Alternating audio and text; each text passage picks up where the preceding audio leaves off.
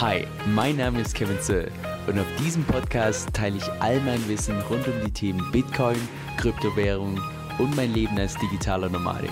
Viel Spaß dabei! Hey Leute, Kevin hier. So, ich habe ja schon bereits mehrfach in meinen Videos erwähnt, dass ich relativ bullish auf Ethereum bin. Und im heutigen Video möchte ich dir mal die vier Gründe nennen, warum ich persönlich davon ausgehe, dass Ether Bitcoin im nächsten Zyklus outperformen wird und vor allem auch, warum ich trotzdem nach wie vor den Großteil von meinem Portfolio in Bitcoin habe. Und zwar der erste Grund mit der Inflation bzw. Deflation zu tun. Jetzt, wenn wir uns mal hier das Start von Bitcoin anschauen, dann sehen wir, wir sind derzeit in einer Phase, wo pro Block noch 6,25 Bitcoins als Mining Reward ausgeschüttet werden. Wir fordern alle vier Jahre dieses Bitcoin Halving Event stattfindet. Das heißt, irgendwann Mitte 2024 wird es wieder soweit sein, dass diese 6,25 durch 2 geteilt werden, sodass dann nur noch 3,125 Bitcoins pro Block ausgeschüttet werden, bevor sich das dann alle vier Jahre entsprechend wiederholt. Und irgendwann mal im Jahr 2140 haben wir den Fall, dass alle Bitcoins ausgeschüttet worden sind und dann im Prinzip dieser Mining Reward nur noch die ganzen Transaktionskosten sind. So viel ist zumindest mal der theoretische Plan, sagen wir so. Und jetzt, wenn wir diese 6,25 Bitcoins pro Block mal umrechnen in der Inflationsrate, dann entspricht das ungefähr einer Inflationsrate pro Jahr von 1,8 Prozent, die wir derzeit bei Bitcoin haben. Jetzt bei Ethereum sieht das Ganze anders aus, denn da hatten wir ja bei der Umstellung von Proof of Work zu Proof of Stake, was irgendwann mal Mitte September diesen Jahres stattgefunden hat, hatten wir ein sogenanntes Triple Halving oder so wird es zumindest von den Medien genannt. Und wie du auch hier in dieser Supply Curve entsprechend sehen kannst, die Inflationsrate ist in Summe um mehr als 95 Prozent gesunken, als sie davor war.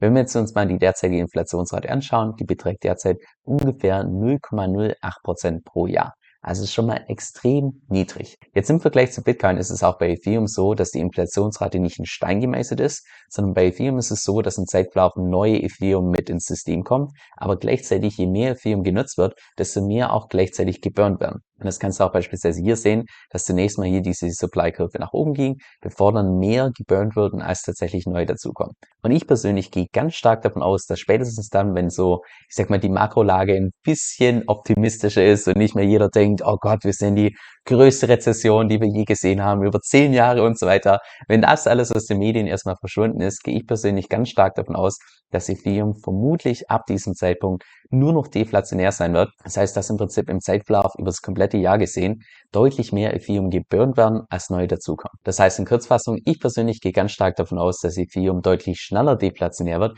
als jetzt beispielsweise Bitcoin. Und wenn natürlich das Angebot sinkt und die Nachfrage gleich bleibt, heißt es natürlich das hier für den entsprechenden Preis. Wobei man rein faktisch wahrscheinlich sagen muss, dass sowohl Stand heute schon Bitcoin als auch Ethereum deflationär sind, weil wenn wir uns mal verschiedene Untersuchungen anschauen, wie beispielsweise die Untersuchung von Kane Islands Digital Research, die im Jahr 2020 herausgefunden haben, dass ungefähr 4% aller Bitcoins jedes Jahr verloren werden. Also wenn wir das mal entgegenrechnen, derzeit Inflationsrate ungefähr 1,8%. Wir haben allerdings 4%, die ungefähr jedes Jahr verloren werden, weil beispielsweise irgendwelche Leute sterben, weil beispielsweise irgendwelche Leute ihren Private Key verlieren, weil beispielsweise irgendwelche Leute ihre Coins an eine Nirvana-Adresse schicken und so weiter und so fort. Also ja, da müsste nach dieser Untersuchung auch schon Stand heute Bitcoin entsprechend deflationär sein und bei Ethereum sieht es wahrscheinlich rein von der Untersuchung her ich würde mal sagen, relativ ähnlich aus. Dazu habe ich jetzt allerdings keine Daten oder ähnliches gefunden. Dann der nächste Grund, warum ich persönlich davon ausgehe, dass Ether Bitcoin im nächsten Zyklus outperformen wird, ist einfach die kommende Skalierbarkeit. Weil wir sind ja derzeit bei Ethereum immer noch in der Umstellung von Ethereum 1.0 auf die Version 2.0 mit in Summe fünf verschiedenen Updates. Und zwar einmal diesem Merge, der bereits irgendwann Mitte September diesen Jahres stattgefunden hat, mit der Umstellung von Proof of Work zu Proof of Stake. Danach kommt dann oder soll dann irgendwann im Jahr 2023 das Search kommen, das nächste Update. Danach noch der Verge, der Purge und das Lurch. Und das Besondere eben an diesem The Search ist das, dass dann endlich dieses Sharding kommt. Aber wie gesagt, ich sag mal, alles, was mit Deadlines zu tun hat und Ethereum, die verstehen sich nicht so ganz. Von daher, ob das jetzt wirklich 2023 kommt oder nicht, vielleicht 2024, das ist noch eine tricky Geschichte, aber dann soll auf jeden Fall dieses Sharding kommen. Und zwar kannst du das Sharding metaphorisch gesprochen vorstellen wie verschiedene Schnellstraßen. Derzeit ist es beispielsweise so, dass sämtliche Blöcke von Ethereum in einer einzigen Kette gespeichert werden, der sogenannten Beacon Chain. Und diese Beacon Chain ist, wenn man jetzt diese Metapher nimmt, ist im Prinzip wie so eine Art die Hauptautobahn. Aber was passiert natürlich mit der Autobahn, wenn einfach zu viel Verkehr ist? Naja, es kommt zu Stau, die Transaktionen sind zu langsam und gleichzeitig schießen die Gas-Fees von Ethereum nach oben. Und genau deshalb kommen im Prinzip jetzt verschiedene andere Schnellstraßen hinzu, die sogenannten Shard Chains, genauer gesagt 64 von denen, sodass im Prinzip deutlich mehr Verkehr möglich ist, das heißt deutlich mehr Transaktionen und die Gas-Fees dementsprechend deutlich sinken. Im Interview mit Vitalik Buterin, einer der Co-Founder von Ethereum, meinte er auch, dass durch dieses Sharding bis zu 100.000 Transaktionen pro Sekunde möglich sein sollen, und zwar auf Layer 1. Das heißt, wenn wir das jetzt mal vergleichen mit Bitcoin Layer 1, der zählt ungefähr sieben Transaktionen pro Sekunde, ist einfach ein Riesenunterschied.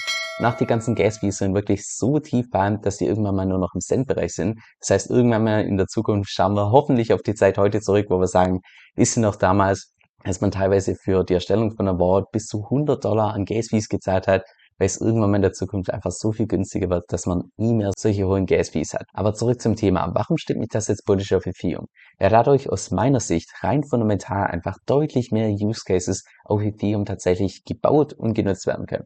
Ja, derzeit ist es aus meiner Sicht so, dass einfach ein Großteil der Nutzer und auch ein Großteil der Entwickler einfach davon abgehalten werden, Ethereum zu nutzen, weil einfach die Gas-Fees so unglaublich hoch sind. Aber wenn dann tatsächlich irgendwann mal die Gas-Fees so niedrig sind, dann spricht aus meiner Sicht nichts mehr dagegen, dass man tatsächlich sowohl Ethereum nutzt als auch Ethereum baut, weil derzeit ist es ja so, dass ein Großteil einfach dann diese Layer 1s benutzt oder Layer 2 Solutions, die werden dann irgendwann eventuell gar nicht mehr so nötig sein, wenn man einfach alles auf Ethereum machen kann. Jetzt zum dritten Grund und da hat mich Bitboy drauf gebracht. Also erstmal vorweg, ich persönlich hätte relativ wenig von diesem Bitboy. Das ist für mich mehr ein Entertainer als das jetzt tatsächlich educated. Aber anyway, er hat vor kurzem in einem Interview was ziemlich Interessantes gesagt.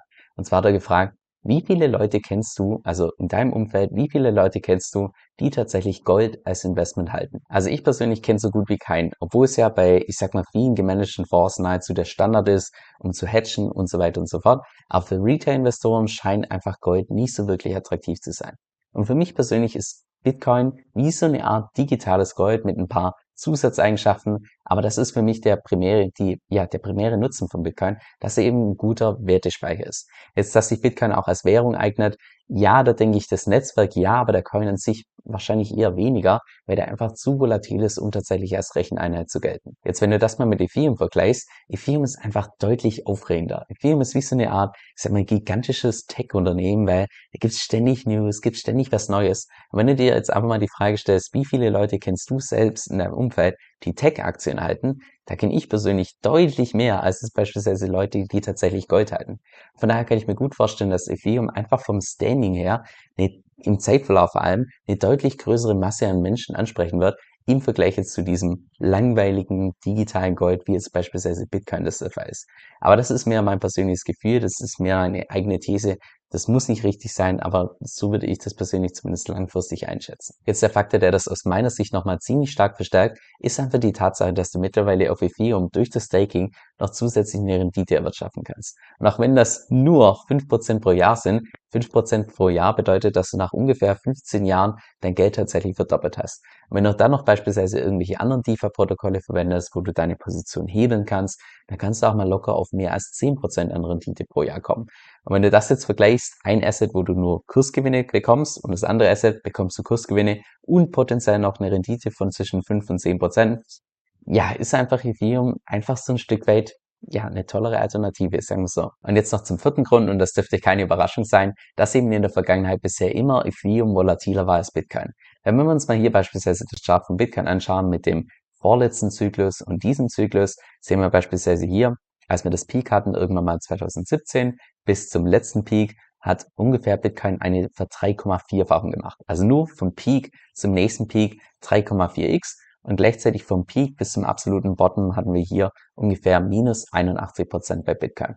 Wenn wir das jetzt mal mit Ethereum vergleichen, sehen wir hier, vom Peak bis zum letzten Peak hatten wir ungefähr eine Vervierfachung, also nicht nur 3,4, sondern Vervierfachung und gleichzeitig vom Peak bis zum absoluten Bottom, ging es teilweise runter bis zu minus 94 Prozent. Das heißt, Ethereum verhält sich einfach wie so eine Art Bitcoin auf Steroiden. Von daher gehe ich persönlich auch ziemlich stark davon aus, dass es zum nächsten Zyklus genau gleich sein wird, dass Ethereum vielleicht jetzt ein bisschen tiefer fällt, aber dafür natürlich einfach eine deutlich größere Upside hat, als es beispielsweise Bitcoin. So jetzt zu meinem persönlichen Fazit. Ich würde mal sagen, dass Ethereum Stand heute von einem, ich sag mal, Chancen-Risiko-Verhältnis ähnlich vergleichbar ist mit Bitcoin im letzten Zyklus. Nicht in diesem Zyklus, sondern im letzten Zyklus. Ich halte allerdings trotzdem noch Stand heute den größten Teil von meinem Portfolio in Bitcoin, weil ich persönlich darauf spekuliere, dass Bitcoin ich sag mal so in den nächsten vielleicht sechs bis neun Monaten Ethereum noch outperformen wird. Und dann möchte ich tatsächlich einen Teil von meinem Portfolio von Bitcoin umschichten in Ethereum.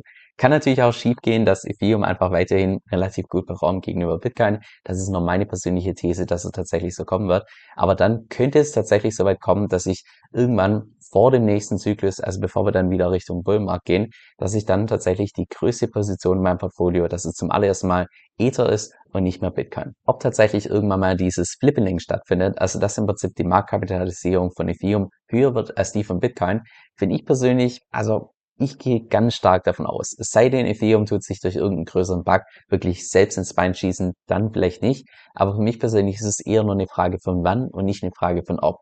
Und wenn das tatsächlich passiert, dann sind aus meiner Sicht wahrscheinlich zwei Dinge besonders interessant. Und zwar erstens, wie tatsächlich Ethereum damit umgehen kann, wenn es plötzlich die Kritik bekommt der Nummer eins. Wie derzeit in den Medien, wenn irgendwie was Schlechtes über Krypto kommt, wird immer Bitcoin schlecht gemacht. Nie so wirklich Ethereum, weil es derzeit eben noch die Nummer zwei ist. Aber wenn da tatsächlich Ethereum auf die Nummer eins geht, bin ich mal gespannt, wie Ethereum einfach damit umgeht, wenn es dann plötzlich die Kritik bekommt von der Nummer eins. Das ist der erste Punkt. Und zweitens auch, wie groß der Effekt ist auf die ganzen Anleger, wenn denn dann tatsächlich Ethereum die Nummer eins ist und nicht mehr Bitcoin. Ich persönlich habe das Gefühl, dass ganz viele Leute, die wissen, ach, Krypto, es hat viel Potenzial, ich investiere jetzt da einfach mal in die größten Coins, und von daher kann ich mir gut vorstellen, dass viele nur deshalb derzeit in Bitcoin investiert sind, weil Bitcoin einfach derzeit die Nummer eins ist. Aber dass ich mir gut vorstellen kann, dass wenn tatsächlich Ethereum irgendwann mal die Nummer eins ist, dass dann einfach automatisch mehr Kapital die Nummer eins geht, weil die Nummer eins eben so einen gewissen Stellenwert hat. Ich habe vor kurzem eine Umfrage gemacht, woraus kam, dass mehr als 50 Prozent von meiner Audience das gleiche Tool für ihre Steuern benutzt, und zwar das Tool Cointracking. Und erst als ich dann darüber recherchiert habe, habe ich im Nachhinein herausgefunden, dass das auch weltweit der Marktführer unter den Kryptosteuertools ist und dementsprechend auch das Tool ist, was in aller Regel die ganzen Steuerberater empfehlen, weil sie sich eben damit auskennen, mit den anderen Tools entsprechend weniger. Das sie wissen dann ganz genau, was sie mit den Daten machen müssen und so weiter und so fort. Jetzt das Coole an dem Tool ist meiner Meinung nach nicht nur, dass die so gut wie jeden Coin akzeptieren, sondern dass es da auch eine komplett kostenlose Variante gibt. Jetzt, falls du mehr darüber erfahren möchtest, dann geh einfach auf meine Webseite kevinsoe.com-5. Das ist K-E-V-I-N soe.com-5. Dieser Podcast stellt weder eine steuerrechtliche noch eine finanzielle Beratung dar. Das heißt, alle Informationen sind wirklich nur zu Informationszwecken bestimmt.